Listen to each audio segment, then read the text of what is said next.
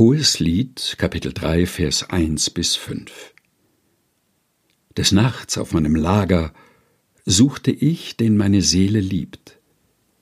Ich suchte, aber ich fand ihn nicht. Ich will aufstehen und in der Stadt umhergehen, auf den Gassen und Straßen und suchen, den meine Seele liebt. Ich suchte, aber ich fand ihn nicht. Es fanden mich die Wächter, die in der Stadt umhergehen. Habt ihr nicht gesehen, den meine Seele liebt?